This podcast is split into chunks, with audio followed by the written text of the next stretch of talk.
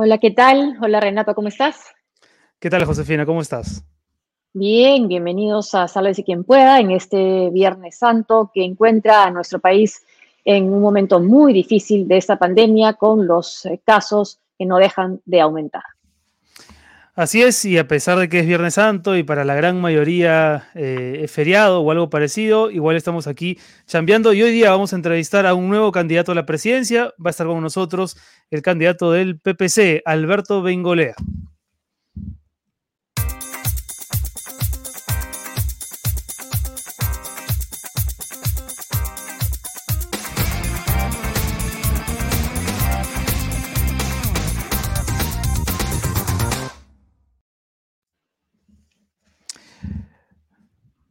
A ver, si estamos con, el candidato Bengolea. ¿Cómo está, señor Bengolea? Gracias por estar con nosotros hoy en Sálvese quien pueda.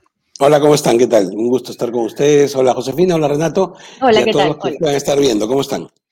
Bien, bien, bien, bien. Bueno, esta ha sido una, una semana eh, muy bengolea, ¿no? Es decir, arrancó el lunes con la primera jornada del debate y la sensación de muchos era que junto con Mendoza, ahí algunos lo ponen primero a usted, otros primero a Verónica Mendoza, pero que en todo caso los grandes ganadores de las tres jornadas en realidad, ¿no? Tal vez habían sido los dos, o usted, eh, para, mucha gente. ¿A qué le atribuye usted esa victoria eh, en, los debates? ¿Cuál es la conjetura que ha sacado?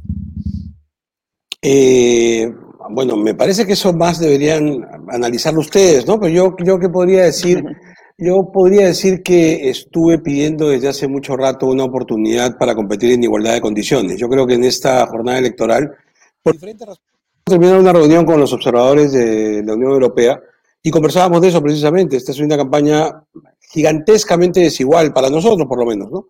En donde estábamos esperando una oportunidad para sentirnos en igualdad de condiciones y demostrar que nuestra opción es la más interesante. Creo que lo logramos. O sea, creo que en esa oportunidad la gente pudo vernos todos pudieron ver y todos pudieron comparar y lo que han dicho a mí me, obliga, yo con la mayor humildad lo digo, o sea, esa generosidad de, de, la votación que se hizo en las televisoras, este, que coincidieron con eso que tú estás diciendo, Renato. Alguna dijo que era Verónica Mendoza la ganadora, pero bueno, era un, medio, era un medio de comunicación claramente de izquierda, ¿no? Este es un diario que, está muy bien, o sea, los, sus lectores son de izquierda, obviamente van a votar por ella, me parece una cosa natural, pero con esa excepción, eh, todos los demás creo que nos dieron ganadores.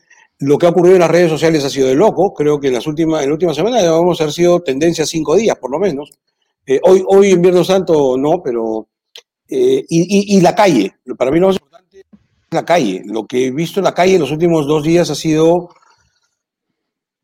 emocionante, por ponerle una palabra. Emocionante, o sea, no, no es eh, de otra forma, ¿no? Tan emocionante que lo ha llevado a, pensar que, que usted va a pasar a la segunda vuelta como lo ha dejado entrever en la entrevista del diario El Comercio, me parece que ayer también en Canal N. ¿Se, ve en segunda vuelta? Eh, sí, sí, lo he dejado entrever entonces, te lo diré a ti más claro, me veo en segunda vuelta. Este, sí, con lo que yo estoy... Sí, con lo que estoy viendo ahora es simplemente una constatación de la realidad. Creo que tengo problemas para llegar a la segunda vuelta, que lo podemos conversar ahora, pero en general, digamos, si el mundo fuera no, no quiero, digamos, si las cosas fueran como debieran y la gente votase por quien quiere votar, eh, estamos en segunda vuelta. Por lo menos es lo que surge de las redes sociales, lo que surge de una votación en donde no tengo yo nada que ver. O sea, la gente ha votado y ha sido público. Eh, en las redes es público y notorio. He visto un par de encuestas que se han hecho con la plataforma del Google, digamos, gente independiente, youtubers, ¿no es cierto?, en donde estamos ganando.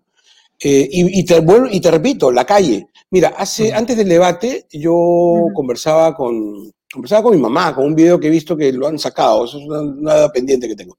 Y le decía a mi mami, oye, de verdad, lo que yo he visto en Chimbote, en Iquitos, en Huaraz, en el Callejón de Guaira, sobre todo en Yungay, es que mi feeling es que sí podemos. ya había comenzado la repuntada, porque, digamos, si uno de cada diez está contigo, tú dices, hay un 10% ahí, o sea, sientes que, pero lo que he visto estos días en la calle del, del RIMAC, de Chorrillos, de Barranco, no es el 10%, es mucho más. Entonces, eso me alienta a mí a decir, oye, salvo que la campaña que ya comenzó, de decir, oye, salió muy tarde, qué pena, voten por otro, está bien él, pero qué pena muy tarde.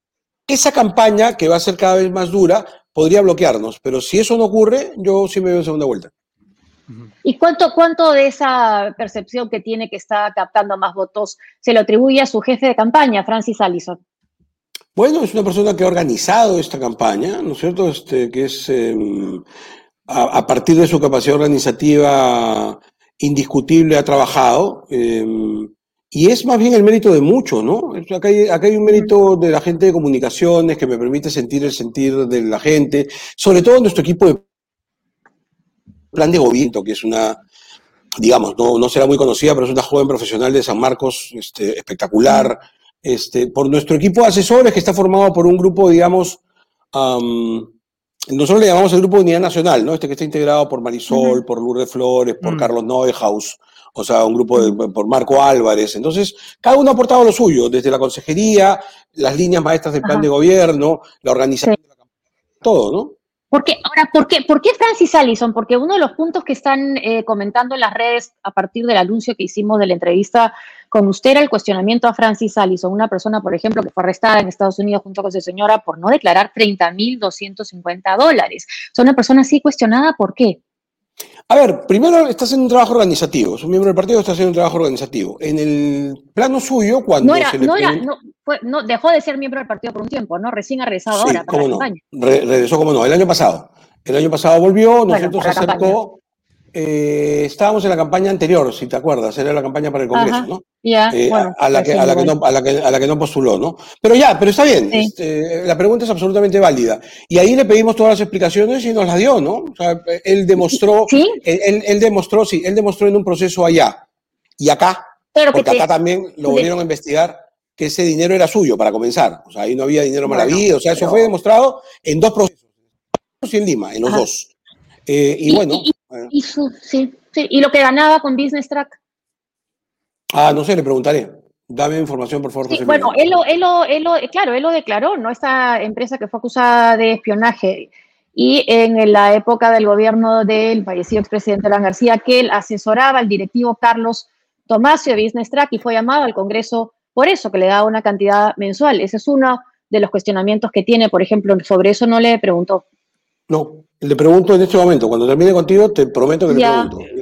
Y, también otro, otro, otro cuestionamiento también, eh, siendo alcalde Magdalena cuando cambió la ley y ya no podía reelegirse por Magdalena buena o mala la ley discutible, pero era la ley, se presenta por Cañete. ¿Eso es serio en política?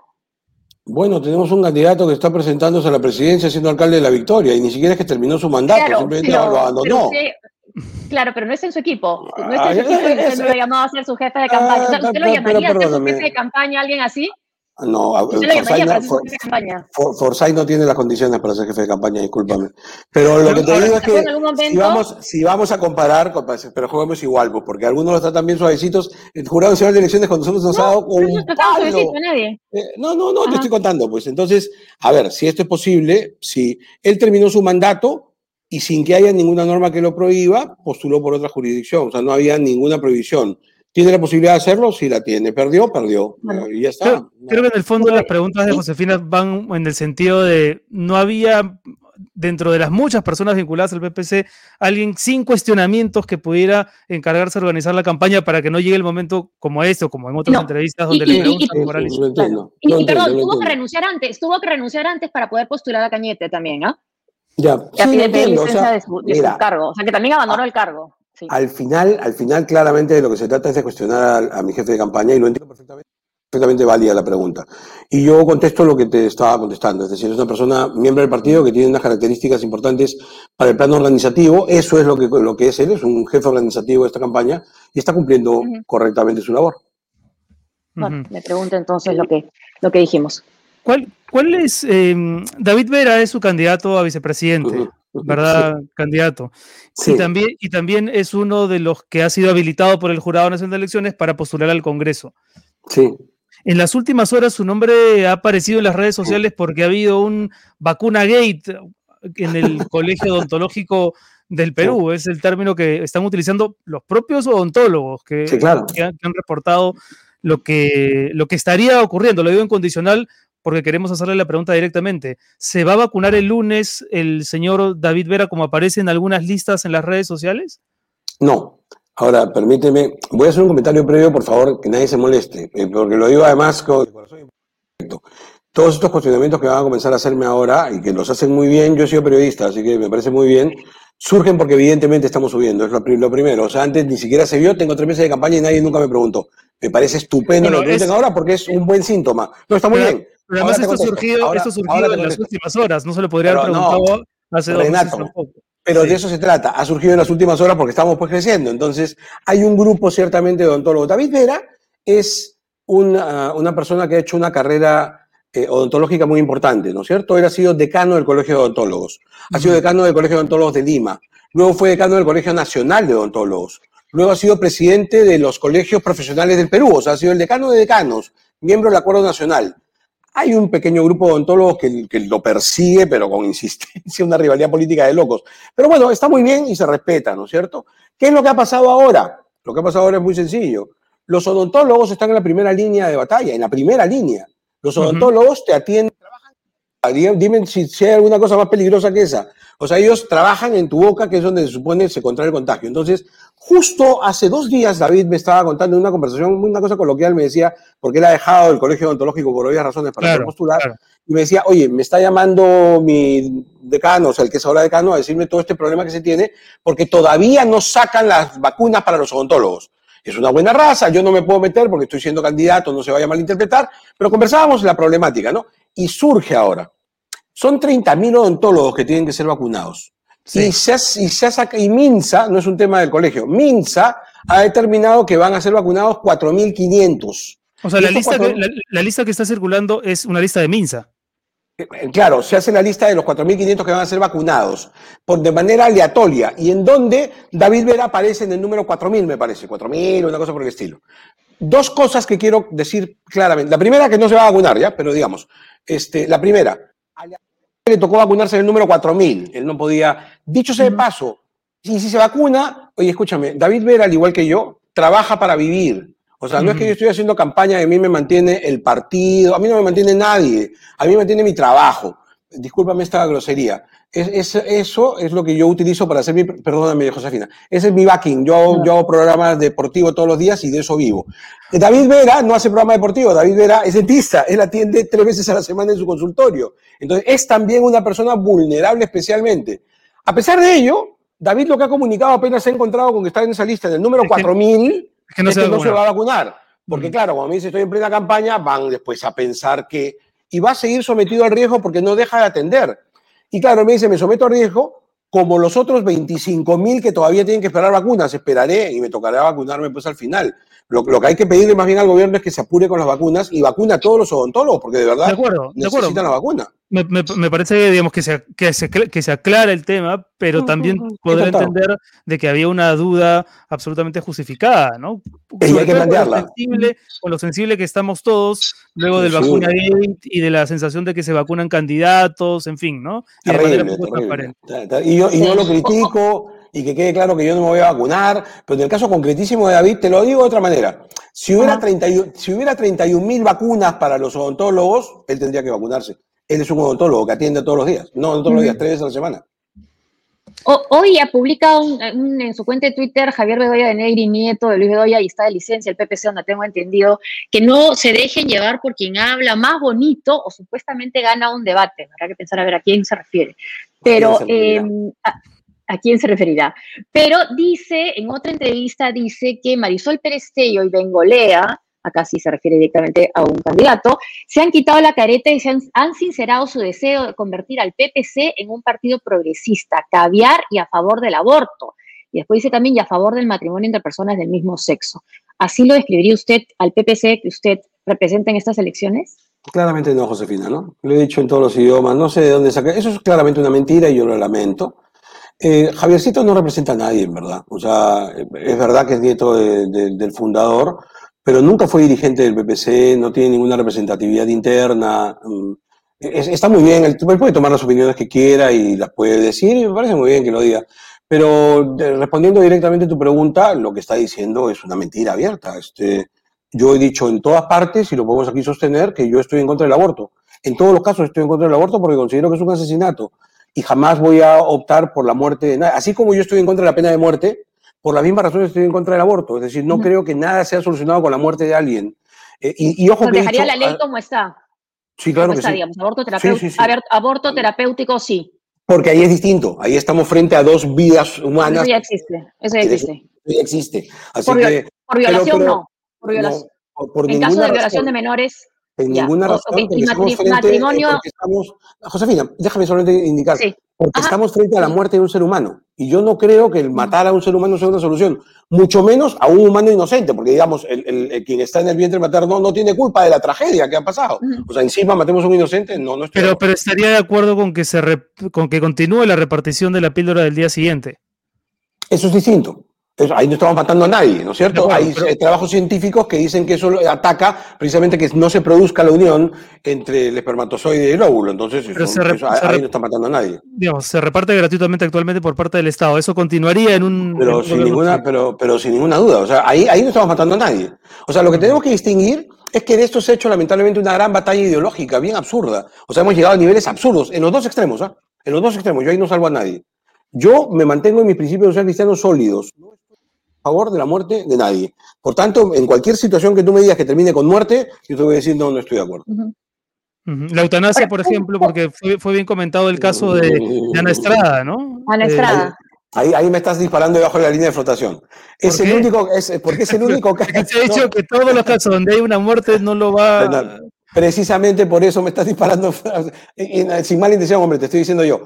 Porque yo he dicho en una entrevista previa, en dos, le he dicho ya, esta es la tercera vez que lo digo, que ese es el único caso en donde este principio general me hace trastabillar, porque ahí estamos frente al caso de una persona que para sí mismo quiere tomar una decisión en procura de un tema de dignidad, siendo que el principio social cristiano que deriva en el respeto a la vida parte de decir respecto a la dignidad de la persona humana. Pero habría que preguntarle a una mujer que ha sido violada y que ha resultado embarazada producto de esa violación, si no es también por un tema de dignidad que decide interrumpir ese embarazo no, no deseado. Renato, te entiendo perfectamente el caso, pero en ese caso estás una tercera vida a quien ni siquiera podemos preguntarle, que es la, la, que está en el, en el vientre materno. Esa es la diferencia entre una eutanasia y un aborto. Y entendiendo que en el tema de la eutanasia, lo que digo es que me hace trastabillar, porque ahí sí estamos hablando de la misma persona y que está hablando de su propia vida. Lo que no puedo aprobar de ninguna manera, disculpa que está el gloss al final, son expresiones como le ha escuchado el candidato López una y otra vez, de tan poco respeto a la persona. Tú puedes tener una posición u otra, pero un poco respeto a las personas, ¿no? Ah. O sea, eso es decir, que, que se tiene pues del techo, o sea, ¿qué le pasa? ¿Qué violencia es esa? O sea, o, que la niña violada le pongo hotel de cinco estrellas, como si tuviera precio su dignidad. O sea, eso sí yo lo tengo que rechazar abiertamente, ¿no? Eh, eh, retomando lo del comienzo y los debates, usted decía que era una oportunidad para tener igualdad de condiciones al participar. ¿Cree que en el último debate realmente hubo igualdad de condiciones o que se vio que había más severidad en el trato, por ejemplo, al candidato Guzmán que en el trato a Rafael Santos o al mismo López Aliada? ¿Cree que inspira temor López Aliada? Parece que sí, ¿no? A mí no me pide ni un poquito de temor, por eso yo sigo criticándolo, porque él ya ha hecho una amenaza Udviet Orbi que va a, denunciar a todo el mundo, ¿no? Yo no tengo ningún problema. Sí, no se pudo tocar el tema de sus deudas, por ejemplo. Nadie le tocó el tema de las deudas en ese debate. Yo no, yo no tengo ningún problema, por ejemplo, en decir, porque lo he dicho y lo repito, que el señor es un ignorante, será millonario, pero es ignorante en varias materias de las que se atreve a hablar con gran soltura. Por ejemplo, él ha hablado de social cristianismo. Es un tremendo ignorante en temas social cristianos y en temas de ideas políticas, o sea, no tiene idea de lo que habla. Este, no tengo ningún problema en decirte que es un irrespetuoso y que no tiene la más mínima sensibilidad para tocar estos temas que acabamos de conversar, por ejemplo, ¿no es cierto? Con la ligereza. No tengo ningún problema en decir que es un agresor permanente de mujeres. Parece que fuera, en este caso suyo, una cosa que le sale así a borbotones y cree que lo arregla porque después lee un papelito mal leído que dice pido disculpas. ¿Qué es esto? ¿Qué falta de respeto, no? Sí, de no, yo no tengo problema. Así que, en fin, me vienen las denuncias ya, no hay problema. Yo sí no tengo miedo. Ahora, ¿y de Santos, de Santos cuál fue? Ah, perdón, perdón. No, no, no, continúa con Santos. Yo quería después retomar una cosa de López sí, sí, solo, con el tema del debate. de, Santos, de Santos ¿qué, ¿qué, papel cumplió? Porque fue realmente así como le dijo ese Guzmán el chaleco de López Aliaga a Santos, además siendo ex PTC. ¿Qué pasó ahí? Ustedes lo conocen bien. Claro. Pero toda la culpa del mundo la tiene el PPC, toda la chaca del PPC. Bueno, bueno, es, un, es un partido que tiene años, en, la, en, la, en, la, en la política peruana el APRA y el PPC son dos semilleros de toda la vida, por Dios. O sea, ahí se forma un montón de gente que después sale del partido. Pero eso no es culpa del partido, pues. Pero eso no es culpa del partido, pues. No, en AP no se forma nadie. ¿Quién, se forma en AP? Perdón, en AP ¿quién se forma? usted nadie. ¿Y quién se forma en el APRA? ¿Quién se ha formado recientemente en el APRA? Ah, recientemente no sé. Yo estaba pensando en figuras históricas, ¿no? Borea, eso, no, sí, pero pero figuras, digamos, digamos son, son, son, semilleros, digamos, por decirlo de alguna manera. Mm. De ahí a echarnos la culpa por todos los que pasaron por Dios bendito, no, cosa tratando de entender. pero bueno, ¿cómo, vio ese, cómo, vio ese, papel? ¿Cómo vio ese eh, papel de Rafael Santos? Eh, eh, sí, pues no, me parece que se la pasó torpedeando demasiado, dando la impresión. A mí me hubiera gustado, o sea, a mí me hubiera parecido un buen papel eh, si hubiera disparado para el otro lado también, ¿no? O sea, yo hubiera dicho, ok, Rafael ha tomado la decisión de ser el que dispare a varias candidaturas que no deberían prosperar. Mm. Eh, yo, estoy, yo estoy muy de acuerdo, por ejemplo, que la candidatura de los escándalos no debería prosperar, eso estoy totalmente de acuerdo. Pero también creo que la de López no debería prosperar. Entonces, yo hubiera, si esa hubiera sido mi decisión, te lo pinto al revés, hubiera disparado acá y allá, ¿no? Claro. Eh, señor Bengolea, en alguna entrevista el señor López Aliaga dijo, mencionó a Carlos Neuhaus, ¿no? Como un posible refuerzo en un eventual gobierno suyo, pero se sabe que Carlos Neuhaus es, eh, es hombre del PPC. Entonces, pues. la pregunta es, eh, ¿Carlos Neuhaus trabajaría con López Aliaga hasta donde usted sabe si es que ganase el candidato ¿Hasta hasta donde sé, no. Eh, yo, por supuesto, le pregunté de inmediato a Carlos por un tema de respeto, ¿no? A ver, para que nos entendamos, Carlos Novejo es un militante antiguo del PPC. Por eso, claro. Es, es, es miembro de mi grupo de, de, Unidad Nacional, que te acabo de decir. O sea, en ese grupo, digamos, máximo de dirigencia PPCista está Carlos Novejo, es uno de los miembros de este colectivo. Este, y con él trabajamos, el otro día hemos estado, así que me llamó la atención. Oye, Carlos, ¿qué pasó? Y él también, él está tan sorprendido como, como tú y como yo. O sea, tiene una amistad con este señor aparentemente personal, yo no tengo por qué hablar de relaciones de otras personas, pero claro, claramente nada que ver, a mí nadie me ha preguntado nada. O sea, pero es, es López Aliaga, pues o sea, es casi inimputable el señor, ¿no? Me pareciera. Habría, que examinar un poco más su estructura mental para entender que no tiene responsabilidad.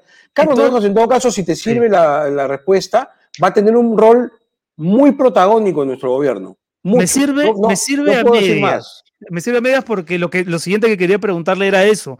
Eh, lo ha hecho el candidato Hernando de Soto, ¿no? Ha dicho quiénes van a ser sus ministros en el caso de que él llegue a la presidencia. Lo ha hecho Julio Guzmán, lo ha hecho algún candidato más. Y a mí me parece que a una semana prácticamente de la definición y además con este impulso que usted ha cobrado en el debate, pues le vendría muy bien decir quiénes serían sus ministros en economía, en defensa, en salud, Considerando, en salud. Considerando una cosa más, desde hace rato los peruanos nos damos cuenta que el presidente no gobierna solo, que necesita, por supuesto, estar bien flanqueado. Claro. Y además, considerando que usted ha dicho varias veces que un gobierno suyo sería como de muy abierto, ¿no? De que va a convocar a gente de aquí y de allá.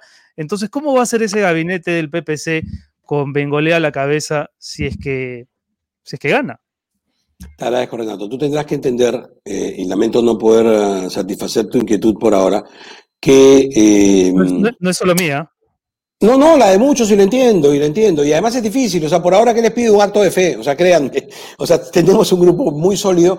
Pueden darse una pista, mirar, son más o menos las personas que están allí, pero yo tengo un compromiso con varios de ellos, por diferentes circunstancias, no por las mismas, eh, de no mencionarlos todavía por, diferentes circunstancias. por ejemplo, vamos a poner un solo ejemplo porque ya fue nombrado.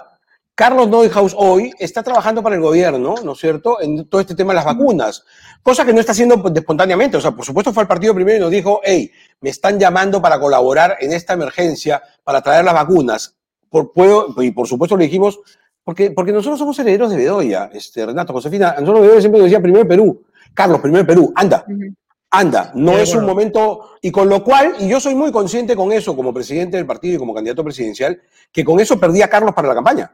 Porque claro, ya no podemos decir lo que yo quisiera decir sobre Carlos y su futuro. Porque no se puede, pues, es muy comprensible. ¿qué, presencia habría en un eventual gabinete suyo de, militantes del PPC o de figuras del PPC? De Lourdes. Allá, allá, allá, Habría una presencia, habría una presencia, habría, habría, habría una presencia, no, Lourdes claramente no, este, ella misma ha declarado. Que no. no, no, claro, Lourdes no. Ella claramente ha declarado, además, que está fuera del, del, tema político, en tanto dure su proceso de investigación, que me parece además una cosa correcta.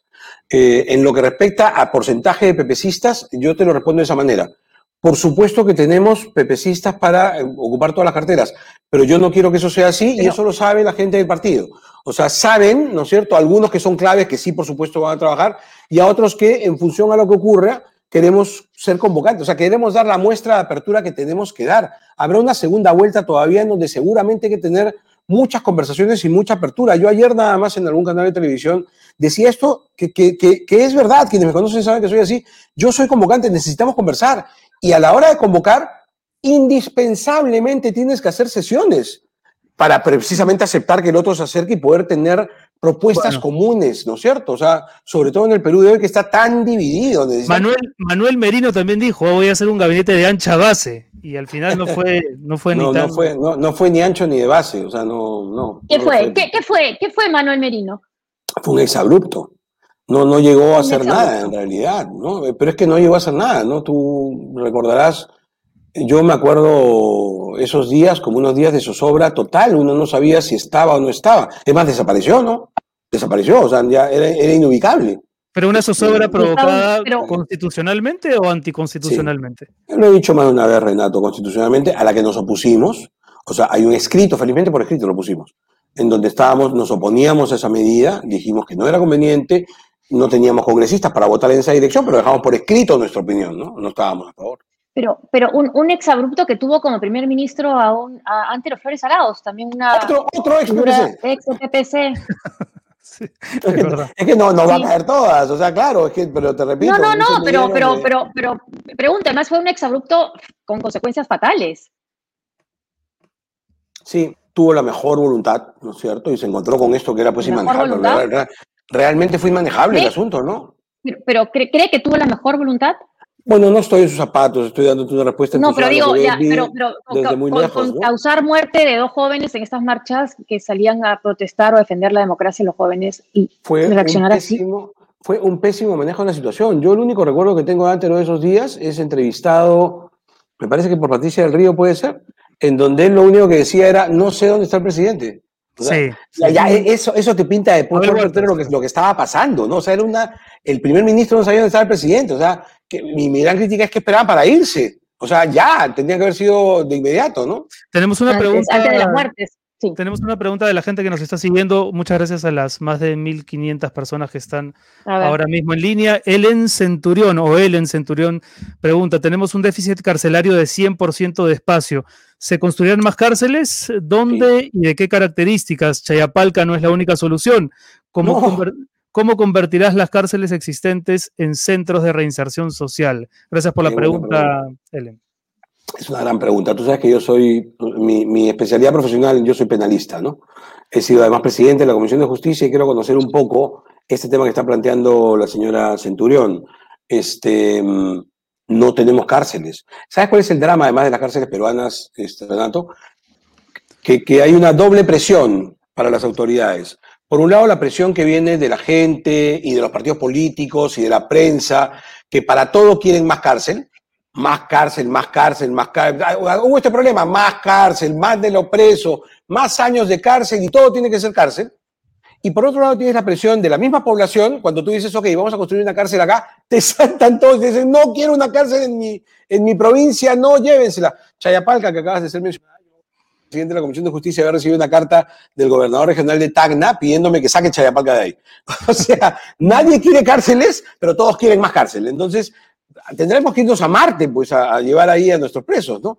No, si tiene, a ver, ahora contestando y diciendo eso como un problema que no es un problema menor, ¿ah? es un problema muy serio. Han habido, también hablando de esto que ustedes citan, ha habido muertes por estas circunstancias. Yo me acuerdo en el evento de Ventumala, este, hubo muertes en Ica reclamando precisamente porque querían mover una cárcel, había un problema con una, mm. una prisión que se... Y, y, hubo muertes por el reclamo también, o sea, los reclamos sociales terminan lamentablemente con pérdida de vida, o sea, somos muy violentos en el Perú. Pero bueno, este, y eso va a ser un problema, pero necesitamos más centros penitenciarios. Es una de dos.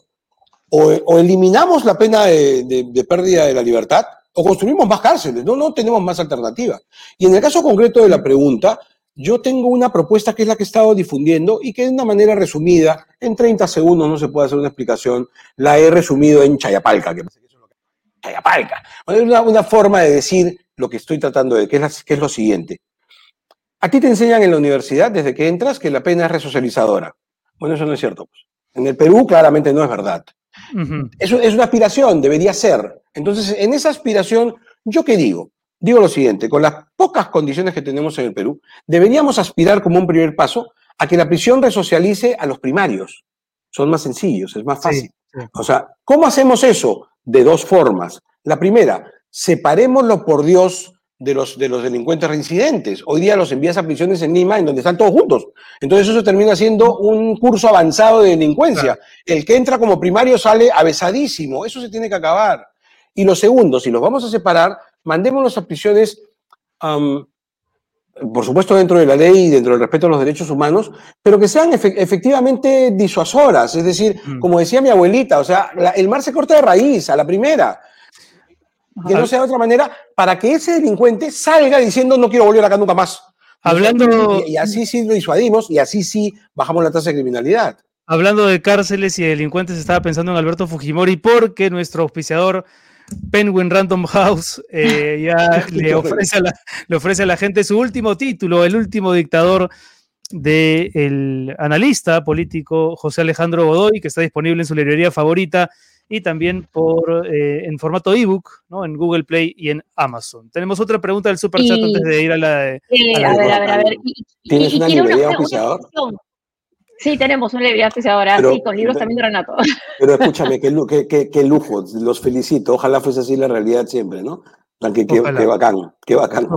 Enzo Romero pregunta, Sustente, por favor, por qué indicó que Verónica Mendoza sería una mejor opción de izquierda para una segunda vuelta. Y, gracias, Enzo, por la pregunta. Tenemos el video. Eso, para quien no ha visto en este momento. No. Eh, ah, ah. tenemos el, video. tenemos el video. ¿Tienes el real o el trucado por la izquierda? ¿Cuál tienes? A ver, a ver, no, vamos a ver. No, no, eh, eh, no, ¿Lo ha trucado a la izquierda? A ver, vamos a ver. Depende. Vamos a ver. Está, está, la segunda vuelta. Yo no tengo duda que alguien de izquierda va a pasar. No tengo duda. Este, está entre Verónica y Lescano por el bien del país, yo esperaría que sea Verónica. Pero, en fin, esto no lo dije, ya, ya se me salió. ya lo dijo, ya. Lo dije, hombre, es una. Ese es el video. Pero déjame seguir, pues, déjame seguir. pero, si ya, no te acá, lo tenemos acá. Ya, dale, dale. no, no digo, pero no es el trucado. Ah, no, ese, ¿no? no, ese no, el trucado es otro, pero déjame, déjame seguir, pues, ¿por qué no me dejas seguir el videito? Pero, pero explíquenos usted mismo, mejor. Ah, ya, es, que, es muy sencillo. A ver, este, eh, eh, porque además, y además, si te das cuenta, la broma se la hago en serio. No digo, uy, ya se me Sí sé que me está grabando, hombre. O sea, tengo demasiados años de televisión para no saber que eso va a salir. O sea, estaba tirando el mensaje a la izquierda que estaba muy picona, porque desde que terminó mi debate me he convertido en el enemigo público número uno. Me, me dan de alma todo el día, ¿no es cierto? Y, y eso me causa, este, me parece muy bien porque significa entonces que me identificaron. Porque yo creo que sienten lo que estoy diciendo en ese video escúchame, ¿con quién quieres enfrentarte en la segunda vuelta? Con Verónica, ¿por qué? Ya le gané. O sea, ya le gané, entonces dámela de nuevo. O sea, si quieres campeonar, dame a quien ya le ganaste, va a ser difícil. ¿Cuándo, le, ganó? ¿Cuándo le ganó? Ah, pues, estoy en competencia, pues, Josefina. En, el, debate se supone que las encuestas dijeron que le gané. Si ya le gané, entonces dámela de nuevo. Ya está. ese es el sentir de la frase, ¿no? Después de eso pueden especular lo que quieran, ¿no?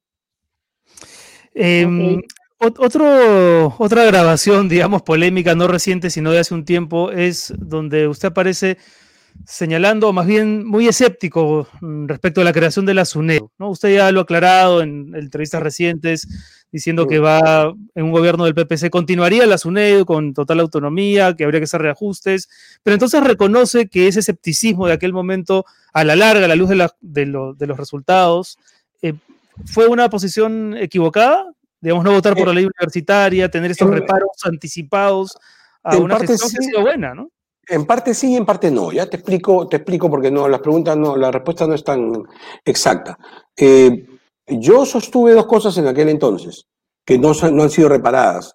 La primera, que efectivamente el nombrar al superintendente a dedo es una cosa mala. Que no haya tenido malos resultados hasta el momento está muy bien. Pero no nos quita que el día de mañana tengamos un gobierno distinto que quiera meterse en la universidad y tiene cómo hacerlo a través de este artículo que tiene que ser cambiado. O sea, a mí no me gusta el dedo de nadie, perdóname, yo soy un demócrata. Si vas a nombrar un superintendente, hazlo a través de concurso público o a través de un colectivo en donde intervengan universidades, Estado, gremios profesionales, todos los que pueden significar la universidad y que determinen quién es el superintendente. Pero que lo nombre el, el ministro a dedo, a eso me sigo oponiendo. O sea, definitivamente, y fue mi gran pelea en esa de educación, al final la perdí ¿No es cierto? Y, entonces yo declaré y dije, de ninguna manera, esto no va a funcionar.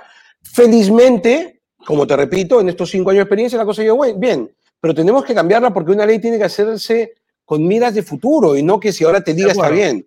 Pero lo segundo, que también es una posición crítica y que me mantengo en ella, es que si bien es cierto, lo reconozco y, y te insisto, está en nuestro plan de gobierno, así que está por escrito, que su NEDU tiene que continuar y hay que reforzar su NEDU, lo que no se ha hecho, porque el Estado no ha hecho nada al respecto y tendría que haber sido su principal preocupación, es levantar el nivel de la universidad pública.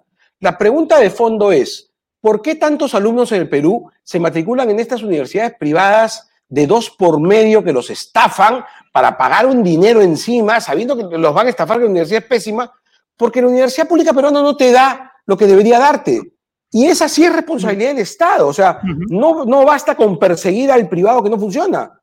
La tarea completa tiene que decir, ¿qué estás haciendo para de la universidad de la que tú eres responsable porque eres tú el titular?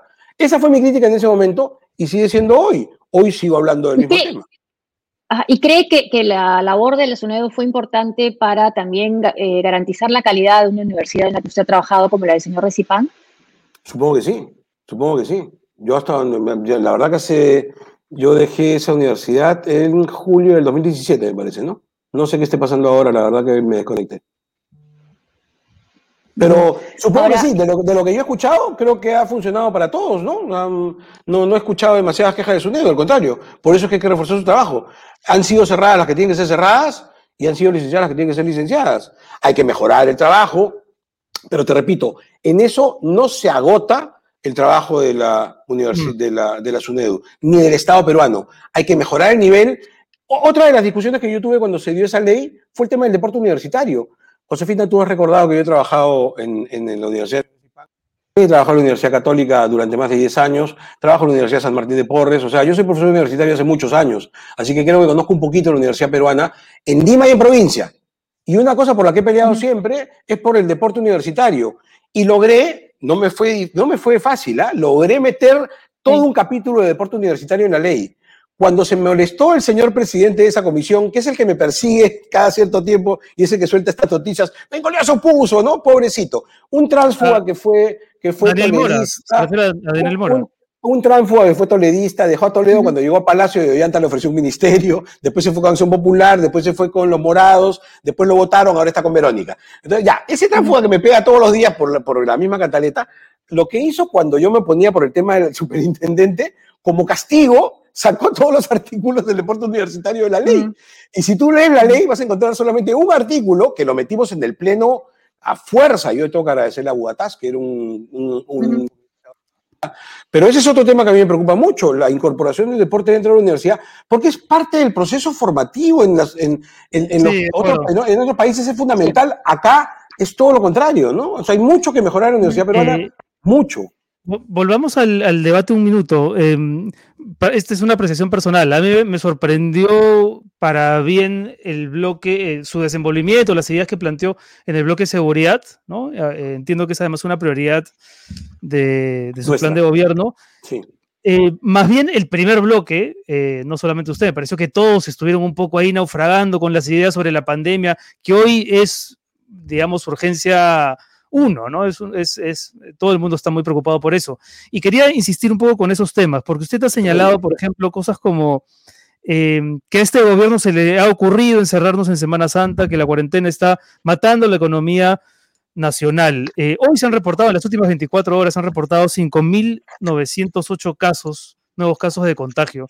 Si usted fuera presidente hoy mismo, señor Bengolea, eh, no, no habría decretado una cuarentena eh, o estaríamos sin cuarentena, circulando libremente sin ninguna restricción?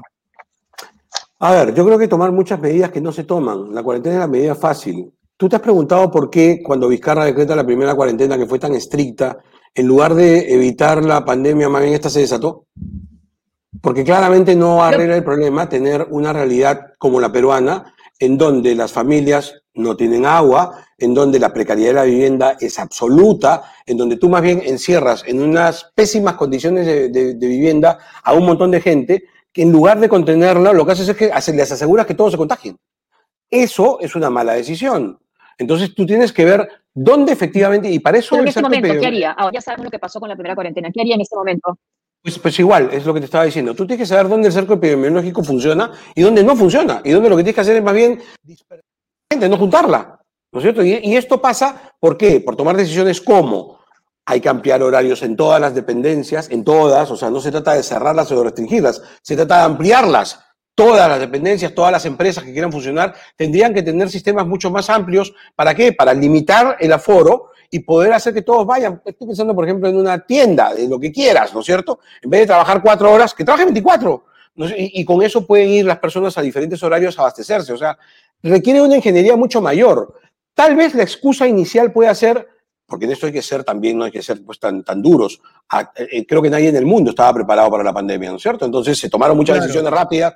Pero hoy, un año y pico después, ya tendríamos que haber comenzado a trabajar el tema de una manera distinta. Y por eso te digo, la por ejemplo, un mérito que, que, no llega a ser total, pero una, un primer apunte en favor de los morados que han sido tan desacertados en el gobierno. El haber decretado cuarentenas diferentes. Todavía esto. Sí, pues. no, es, no es lo mismo lo, en toda la región lo mismo, pero ya diferenciar una región de otra ya es un primer paso que te dice, oye, uh -huh. hacia ahí tenemos que llegar y creo que hemos tenido el tiempo suficiente para que en una planificación esto se determine. Eso es lo que yo creo que hay que hacer. ¿Qué, qué cambiaría usted en la compra de vacunas? A ver, ahí hay que, mm, si me pide ser un comentarista político, si me pide ser el, el estadista que me tocará ser, si Dios lo quiere, y la, no, la sí, también, sí, sí. el 28 no, de julio. Usted, Porque, si usted llega a la presidencia, ¿qué haría? De acuerdo, por eso te decía, si esa es la pregunta, mi respuesta es Depende, Josefina. Uh, yo pensaba, a ver, la pregunta es la siguiente, ¿vamos a tener los 70 millones de vacunas más o menos que se necesitan para vacunar, sí o no? Yo creería que no, mirando la incompetencia del gobierno, pero ahora tomaba conocimiento que ya hay más o menos 40 y tantos millones de vacunas compradas. Entonces eso me abre la ilusión de que efectivamente lleguemos al 28 de julio con todas las vacunas compradas, con lo cual esa termina o sea, siendo ya, una discusión. Ya no es tan incompetente, ya no es tan incompetente entonces si las ha llegado a comprar. Pero, es lo que te estoy diciendo, Josefina. A ver, lo que diciendo es, mira, yo no soy mezquino para nada, yo establezco críticas, cuando me equivoco pido perdón, no tengo ninguna dificultad en decir si sí o si no. Creo que es un gobierno que ha demostrado incompetencia varias veces, creo que en esto también la demostró, con el tema del oxígeno mostró su gigantesca incompetencia, y lo dije más de una vez, y por eso pedí la renuncia de la primera ministra en esa oportunidad, pero en el tema de las vacunas, también creo que ha demostrado demasiada lentitud, creo que se ha equivocado cuando se produjo este innecesario debate sobre si los privados debían participar o no, ¿no es cierto? Y pero, creo pero, que tenemos que esperar al, y, y, y, creo que tenemos que esperar al a, perdón, ya. Sí, discúlpame. Sí, perdón que interrumpa, pero es que usted también ah, participó en el debate y gran parte del debate se dedica, usted comentó, es, insistió en claro. el tema de la compra de los privados de las vacunas, cuando es algo de, de que ahora de acuerdo, pero, pero, perdóname, es que el debate lo propician ellos diciendo no compran nadie con todo el discurso de la equidad que dio Sagasti, que ojalá lo hubiera tenido también cuando le ofrecieron salir de la embajada de Japón hace tantos años. Pero, pero ya, al margen de eso, ese discurso, ¿no es cierto?, propició una absolutamente natural. Porque claro, después se quiso caricaturizar y decir, oiga, pero ahorita los privados no están comprando. Pero es que eso, de eso no se trata. Se trata de generar las condiciones legales para que cuando los privados puedan comprar, compren tal como ha hecho Colombia sí. o como ha hecho Chile, porque si no nos va a volver a pasar lo que nos pasó hace meses, que es cuando salían a comprar, no compramos nada y después dijimos, y Chile claro, compró, esa, y, y, o sea, no nos puede volver a pasar. A lo que pero ¿qué hacemos, todo esto es que hay que adelantar, nada más. Pero esa posición ya, okay, parte, okay. esa posición de que hay que adelantar parte del convencimiento de que en este momento no se le está ofreciendo de parte de ningún laboratorio vacunas a privados. La negociación es solamente no, con los estados, o, o, o me equivoco. Sí, pero por eso te estoy diciendo, el 28 de julio queda dentro de cuatro meses todavía. ¿Sabes todo lo que cambia en cuatro meses? En cuatro meses yo calculo que ya van a estar los privados comprando. Entonces, ¿mi problema cuál es? Mi problema es decir, dales la posibilidad legal. Cuando eso ocurra, permíteles que eso pase. Si ya están las compradas Perú, tal como ofreció Sagasti, no hará falta. Pero si no, por supuesto que mi posición será que las traigan porque las necesitamos. El tema es cómo, por ejemplo, cuando hemos visto el precio de los balones de oxígeno, el precio de los concentradores de oxígeno, que suben de la manera como suben, que se abusa de la desesperación de la gente, eso está en manos privadas. Entonces, uh -huh. eso tampoco se puede decir que el sector privado necesariamente esté siendo el más eficiente en, ese, en, esta situación. Lo, lo, entiendo. Yo hice un primer planteamiento y después hice un segundo, que es con el que me he quedado. Yo, como te digo, soy transparente. O sea, no, no, yo no creo que soy el dueño de la verdad y ahí me quedo. La primera propuesta que yo hice es, oye, trabajemos el uno por uno. ¿Qué es eso? Si vas a traer vacunas para vender, por cada una que tú vendas, me das una a mi Estado, con lo cual yo puedo atender al sector que tengo que atender. Y la otra que me parece mucho más seductora ahora es, poner reglas de juego y decir, ok, el Estado peruano va a ser el gran comprador. ¿Quieres ir a comprar? Tráelas, pero me las vendes a mí, a este precio, que ya, te lo, ya lo sabes. Este es el precio. Cuando vengas, tranquilo, tienes negocio asegurado, yo te lo voy a comprar todas y yo me encargo de la distribución. Eso, eso en cuanto al, sí. eso en cuanto al, eso en cuanto al oxígeno. ¿O no? A vacunas, las vacunas. Las, vacunas. Y, en cuanto a las plantas de oxígeno y en cuanto a las camas UCI. Las, plantas de oxígeno. O camas, SUSI, como dijo César Acuña, su ex casi aliado. Ah, esa es una maldad de tu parte. Porque, porque camas, camas UCI es casi como camas SUSI. La, la pronunciación en el Perú es lo mismo. No sí, seas canalla. Sí, sí, en realidad. pero, pero no es una canallada, es, no es una canallada de mí, es una canallada de los, de los, memes. Ya, ya, está bien. dejo el apunte nada más, Renato. O sea, ya, pero este. No, lo de, lo, lo de los balones, yo he sido muy crítico al respecto. A ver, por lo siguiente, otra, ahora estoy haciendo de comentarista de nuevo, pero por lo siguiente. Cuando el señor Sagasti llegó al poder, una cosa elemental que tendrían que haber conversado ahí, de repente él no, pero de repente su ministro de Salud tenía que haberlo dicho, es lo siguiente. Estés o no de acuerdo con las marchas, ¿ya? Oiga, estamos aquí en el poder, ¿no? ¿Por qué hemos llegado? Porque la gente salió a las calles a movilizarse. ¿Cuántos días tuvo que ser esto, no? Ha sido grande movilización de la gente, o sea, ha sido cachete con cachete, ha sido, oye, debe haber contagio, ¿no? Algún contagio debe haber, ¿no? O sea, esto, hay un peligro de que esto pueda tener alguna consecuencia de salud. Allí tenían que haberlo discutido. Porque si allí lo hubieran discutido, hubieran rápidamente reaccionado y hubieran dicho, ¿qué falta? Oxígeno. Traigamos el oxígeno. Mira, si lo hacías con la mayor incompetencia, como esto se ha probado ya, traer plantas de oxígeno del extranjero, caras y demás, te costaba 60 días. O sea, cuando vino esta segunda ola, tendríamos que haber tenido el oxígeno suficiente. Pero no, no es en vano que el oxígeno ha sido básicamente fuera de estos ejercicios que Josefina nos dice con razón, que hay mucha gente que ha abusado, pero yo acá tengo que reconocer el gran trabajo que ha hecho la Iglesia Católica, por ejemplo, o el trabajo que ha hecho, o el trabajo que también han hecho mineras, que hay que reconocer, que han dotado de plantas de oxígeno en gran cantidad. O sea, más allá de la bondad o no de, de las gentes, es que sí se puede. El alcalde de Surquillo, que es de mi partido, o sea, fíjate, mi partido hay cosas buenas también. El alcalde de Surquillo, él ha hecho la planta de oxígeno para la gente de Surquillo. Hoy día la gente de Surquillo no tiene problemas con oxígeno porque su alcalde lo hizo. Si un alcalde puede hacer para su distrito esto, ¿cómo el Estado no pudo haberlo hecho en 60 días o en 90, que es el tiempo real que tuvo? Entonces, ese sí es un problema Bajaron que se la guardia. Sí, sin duda, José. La guardia entre la primera y la segunda vuelta la segunda ola, pero ¿cree que solamente fue por, por las marchas, la segunda ola, o era una cosa inevitable, como ha pasado en todos los países? Josefina, por favor, te, ruego que no. Lo que te estoy diciendo es, en ese momento, si tú y. Si nosotros hubiéramos estado en ese Consejo de Ministros, el primero, una vez que llegamos ahí y nos sentamos, te, juro por Dios que a mí una cosa que se me hubiera ocurrido es esa. O sea, no te digo que esa sea la circunstancia, pero, pero, pero claramente hubiera dicho, oye, escúchame, esto, esto, a ver, este es un tema, esto podría ser, y esta podría ser la causa. Yo al final no lo sé, porque no soy científico y no he hecho una investigación científica no, pero que podría haber sido el disparador, digamos, con un poquito de sensibilidad, tú mm. dices que esto puede, eh, puede generar ahora, problemas. Navidad parece que fue. Ahora, ahora que mencioné a Acuña, ¿se alegra de que finalmente esa relación no haya prosperado?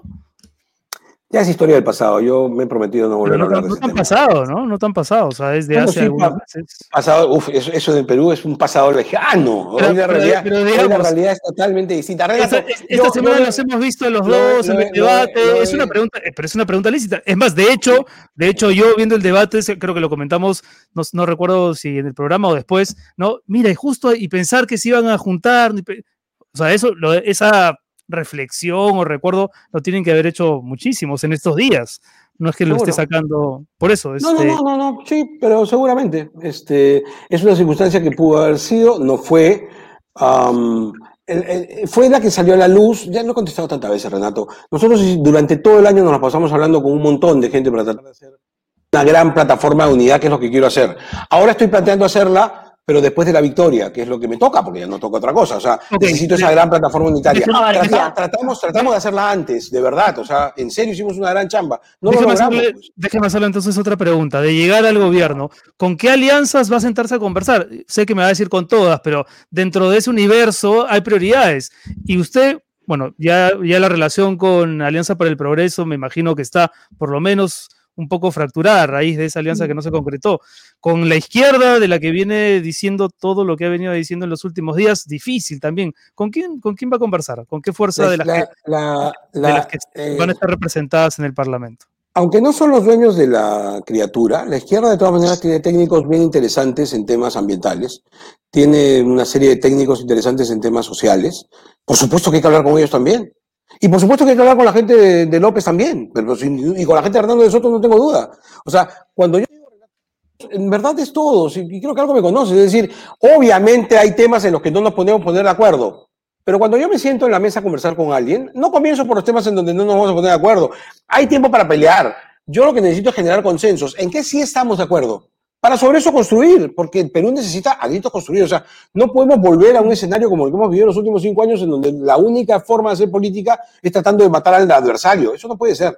Tenemos que ir en la misma dirección, sobre todo si consideramos que gane quien gane, el Congreso va a estar fraccionado. Totalmente. Entonces necesitamos un presidente capaz de congeniar con todos, pero eso requiere paciencia, capacidad de renunciamiento, pero con toda claridad. Y eso sí pasa, Renato, discúlpame que te lo diga, por responderte con todos. Porque en el momento que tú dices, prefiero a este y no a este, ya estás comenzando a generar la no, ya, ya que, que preferir es, tengo, tengo puntos en común más con este que con este. duda. Eh, tengo entendimiento en estos aspectos más con este que con este. Y, repito, en aras de lograr esa unidad que quisiera, esa respuesta me la tengo que callar, o sea, no puedo hacerlo público. O sea, esa respuesta es para ti. Necesitas convocar a todos. Claro, lo mismo quería eh, Pedro Pablo Kuczynski y se encontró con un congreso y con una Keiko Fujimori que no quería colaborar. Entonces tampoco eh, le garantiza. ¿Qué responsabilidad le da Keiko Fujimori en la inestabilidad Total, total, total. El Fujimorismo ya destruyó el país tres veces, ¿no? O sea, a mí no se me ocurre que Keiko pueda ser presidente. Este, ya lo destruyó tres veces, que quiere una cuarta, no, de ninguna manera. O sea, fue presidente, tuvo la gran, destruyó el país porque lo destruyó moralmente. A mí cuando me dicen que, pero económicamente sí está bien. O sea, como yo te digo, todos tienen cosas buenas y malas. Las medidas económicas, a la bruta, que fueron mal tomadas, pero digamos, en el fondo eran necesarias. Pero la destrucción moral para el país que significó el gobierno de Fujimori, la destrucción política que significó el gobierno de Fujimori, eso no, no hasta ahora tenemos las consecuencias, hasta ahora. Eh, lo volvió a destruir, recibió una segunda oportunidad y lo terminó de destruir. Y luego el Perú generoso le dio una tercera oportunidad con una bancada que cualquier partido político hubiera y lo que hizo fue volver a destruir al país. Ahora, esa, esa, esa, candidata que usted acaba de describir está segunda, tercera. está ahí, puede pasar la segunda vuelta. Ahora, ¿por qué un tema, me dicen a mí que... sí. perdón, solamente para glosarlo, con 8 o 9% de unas, de, un, de, unas encuestas que fueron hechas antes del debate. Primero, digamos eso. O sea, yo no sé exactamente ahora cómo esté la preferencia. Pero aún así, cualquiera esta sea, ninguna cifra a mí me parece definitiva. Ninguna. 8%, ¿cuándo en el Perú 8% ha sido una cosa importante? ¿9%? ¿10%? ¿Cuándo? ¿Cuándo? ¿Cuándo ha sido irremontable? ¿Cuándo? Bueno, pero, pero, pero, pero, pero tiene, tiene más, más eh, intención de voto que usted, definitivamente. Pero eso no, ¿cuándo ha sido eso irremontable? Vuelvo a citar, me parece que ya hemos conversado aquí de esto. El año pasado los pescaditos a unas, a un, a 15 días nadie los veía. Un año, un año anterior, Muñoz dos semanas antes, de, tres semanas antes de la elección tenía 2 o 3% y ganó la elección. 1990, Fujimori no existía y era un poquito claro. Mm. O sea, en la historia peruana, en la historia peruana eso, no es, no es, no es determinante, no es determinante. No, pero eran desconocidos y a esto va, va un poco mi pregunta, si quiere responderlo como analista. ¿Qué ha pasado con el PPC? Es un partido histórico, un partido con un líder como el doctor Bedoya, que ha marcado la, historia del Perú, ¿no? Entonces, ¿por qué han pasado del 2001 a estar en tercer lugar? El 2006, tercer lugar, 2011, tercer lugar, 2016, tercer lugar, quinto lugar, en Alianza también, y las últimas elecciones, 11 lugar, 11, en el puesto número 11. ¿Qué ha pasado? Enlazo la pregunta de Josefina con la que hace César Enrique Alegre Rodríguez en el superchat y creo que esta ya es la última. ¿Por qué la propuesta del PPC es la mejor para el Perú? Sí, eh, su historial reciente, como bien ha descrito Josefina, no habla de un protagonismo muy, este, vivo, ¿no?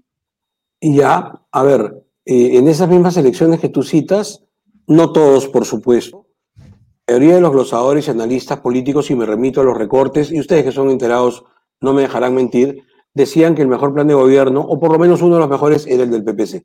Así que por ahí comienzo la respuesta. Es decir, perfectamente válido decir que no tenga las preferencias, pero eso no quiere decir que no tenga la razón. O sea, nuestras propuestas han sido siempre las, las, que están allí y las que son normalmente bien recibidas. Lo que ha habido es un deterioro histórico por diferentes razones. Creo que entre muchas de esas razones está este ataque permanente a la política y a la desinstitucionalización del Perú. O sea, el Perú no cree en instituciones, destruye sus instituciones, la política la está destruyendo. Y los que sufrientes somos los partidos políticos con este dato adicional que a mí me parece que es significativo mencionarlo, aunque, aunque no se entienda, pero en fin, es mi posición. Ah, es común decir, los culpables son los partidos políticos. Y mi pregunta es, ¿y cuándo un partido político, con la excepción de Alan García, ha gobernado el Perú en los últimos 30 años? Normalmente los ganadores de la selección en los últimos 30 años han sido que juntaron un grupo de amigos y lanzaron al poder. Como consecuencia pudieron formar algo que se pareció a un partido político, pero que desapareció con su desaparición. El único que ha progresado es el Fujimorismo porque ha sido una cosa media este, hereditaria, ¿no? Cuando termine el último Fujimori eso desaparecerá también. Pero partidos políticos, ¿cuándo? ¿Cuál? ¿Cuál gobernó? El PPC es el culpable. ¿Cuándo el PPC gobernó? O sea, por Dios. O sea, nos achacan culpas de otros. Llegan, como lo dicen ahora mis rivales políticos, ¿no? Este Forsyth, De Soto, que ellos son los nuevos. En realidad engañándonos porque lo que han hecho es cambiar partidos. ¿no? De nuevo no tienen nada. De nuevo, no, tienen, nada. Pero se presentan como tales, destruyen luego la, eh, digamos, la imagen y dicen los partidos políticos son los culpables. Discúlpame, no es, eso no es verdad. Y lo que tenemos que hacer ahora es seguir con lo que estamos haciendo, este, para responder tu pregunta ahora, Renato, con convicción, con, perseverancia. O sea, creo que estamos en el camino correcto. No voy a mentirle a la gente, no voy a convertir en un populista. Voy a seguir diciéndole a la gente lo que dicen del debate, decir hacer y cómo quiero hacerlo. Y a partir de ahí tratar de lograr el convencimiento de que creo de verdad somos la mejor opción, que creo que nuestro plan de gobierno está ahí, lo pueden mirar, creo que es el mejor, este, y que creo que tengo un estupendo equipo. Entonces, si la gente consigue que eso es así, si coincide que en el debate con otras ideas nosotros resultamos ser los mejores, yo creo que lo normal es que voten por nosotros. Y esa va a ser la recuperación que creo, confío, veremos la próxima semana. Ha habido dos estudios sobre, sobre planes de gobierno donde no sé cómo salió el PPC, ¿no? Creo que el, el, del Partido Morado salió muy bien en el de la Pacífico y en el de Evidenza, y me parece que el de Juntos por la Victoria también. Pero no sé si el PPC estuvo entre. No, en uno, en, uno, en uno de ellos ni siquiera nos estudiaron, porque claro, es la misma de siempre, pues los primeros que están en las encuestas, a eso los invito, a eso, los invito, con esos, los que están arriba, entonces ni siquiera nos han mirado. Y yo espero que nos miren ahora un poco más. En estos días nos están mirando un poco más, este, espero que, que, que, eso sirva, ¿no? La última curiosidad, ¿es verdad que Forsyth le dijo al momento de despedirse, ni yo la va a votar por ti? ¿Eso es verdad no? Claramente no, ¿no? Claramente no. Me dijo, claramente no. No, no, no. No, hicimos una broma y hay una foto ahí media... Sí, sí, sí, sí, ¿qué se dijeron? Nada. No, ahí estábamos conversando de, de, lo que yo le había dicho, pues que había tenido tantos años de funcionario público que te, te presentas como nuevo, entonces me dijo, pero ¿cómo me...? Ya, no, no te voy a contestar eso, pero, pero, pero en buena onda, ¿eh? como que dice, oye, ¿cómo me dices eso? Ya, pues, eh, lo único que te diré que le dije fue, contéstame, pues. Es lo único que le dije, ¿no? el mejor meme que yo he visto de Bengolea en los últimos días fue ese donde aparece diciendo, en mi gobierno vuelve goles en acción y después la serie rosa. Lo que no ponen es que también va a volver Olayola. Les faltó eso. Les ah, faltó eso. Hombre.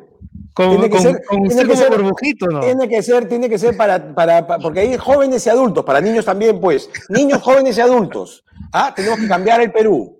Alberto Bengolea, muchas gracias por estar con nosotros, por dedicarnos ese tiempo y mucha suerte en lo que viene, que ya falta con poco. Todo gusto, ha sido un gusto estar con ustedes, gracias.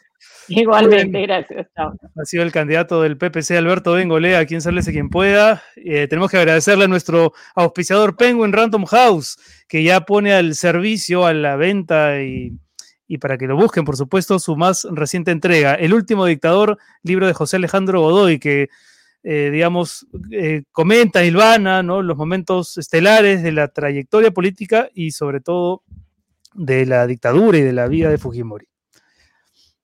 Lo pueden buscar en donde mejor quieran. Y claro, el último dictador. el último dictador. Interactiva School, nuestra plataforma educativa para todos aquellos que vieron interrumpida su educación primaria o secundaria para que puedan acceder a esta plataforma virtual y continuarla. Muchas gracias por estar con nosotros. Gracias por seguirnos. Eso. Y las redes de José, ¿no? Suscríbete. Sí. Suscríbete, suscríbete, ¿no? Eso, en YouTube. YouTube y dale clic a la campanita. A la campanita. Y estamos también en Facebook, en Instagram, en Twitter, en Spotify, en todas las redes. ¿Cómo lo viste Bengolea? Bueno, está, yo creo que tiene una gran habilidad para las entrevistas, me parece que está muy bien. Sí, eh, no sé nuevamente si el tiempo le va a alcanzar. Creo que eh, sí es bueno eh, escuchar a todos los candidatos. A mí me sorprende lo de Allison, todavía me sorprende que lo haya escogido él como jefe de campaña. En fin, pero no sé, ¿tú qué, tú qué piensas? Y bueno, sí ha ido cambiando su posición de, lo, de, las vacunas, que eso también me llama la atención, porque entonces, ¿para qué tanto tiempo dedicado a esta compra privada si finalmente no se puede hacer, no? Yo, yo creo que hubiera arriesgado un poco con el nombre, con los posibles ministros que ocuparían un eventual, no un eventual, o sea, el gabinete, si es que llegara a ganar, ¿no? Creo que eso podría ayudar, digamos, para generar más confianza o en todo caso para que la gente tome, tome una decisión, ¿no? A favor o en, contra de, su candidatura. Sí, Pero, sobre todo ministro de Salud. Se viene la última semana, eh, José, la invitación a los que faltan está extendida. Eh, la señora Verónica Mendoza tiene nuestra invitación, Keiko Fujimori también, Hernando de Soto, que ha estado coqueteando con nosotros desde hace días, también sabe que está invitado a este programa. Y bueno, por supuesto, Rafael López Aliaga también. Todos están invitados. Ojalá alguno acepte. Listo, nos encontramos el lunes. Que tengan un buen fin de semana de Semana Santa y gracias por todo. Sálvese quien pueda. Y con mucho cuidado. Sálvese quien pueda. Eso.